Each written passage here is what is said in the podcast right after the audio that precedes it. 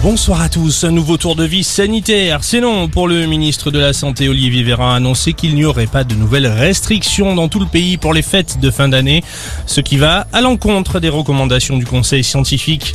Nous voulons pousser la vaccination et nous appuyer vraiment sur cet outil majeur pour le membre du gouvernement. L'exécutif va donc durcir le ton au niveau du pass sanitaire qui va se transformer en passe vaccinal, une forme déguisée d'obligation vaccinale pour Olivier Véran. Impossible donc d'accéder aux bars, cafés et restaurants pour les personnes ayant un seul test négatif. L'Assemblée nationale va devoir s'y pencher en début d'année prochaine. Pendant ce temps, près de 6% d'augmentation des nouveaux cas quotidiens de Covid selon Santé publique France. 58 000 nouveaux malades ont été enregistrés hier, conséquence de la progression de l'épidémie.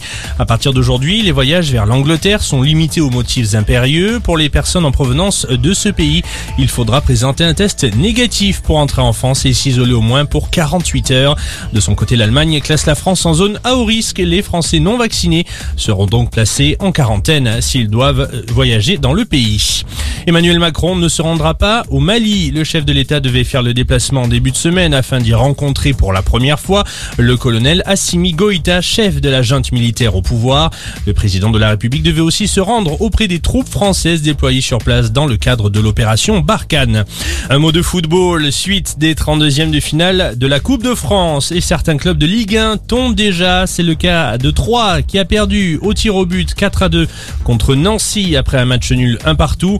Tout va bien pour Toulouse en revanche qui a battu Nîmes sur le score de 4 buts à 1. Et puis on termine par du biathlon. Il n'a pas tremblé quand un Fillon-Maillet remporte la poursuite du Grand Bornand aujourd'hui. Deuxième succès de la saison pour le Jurassien. Il s'empare pour la même occasion du dossard jaune de leader. Voilà pour ce tour de l'info en 120 secondes. Excellente soirée à tous.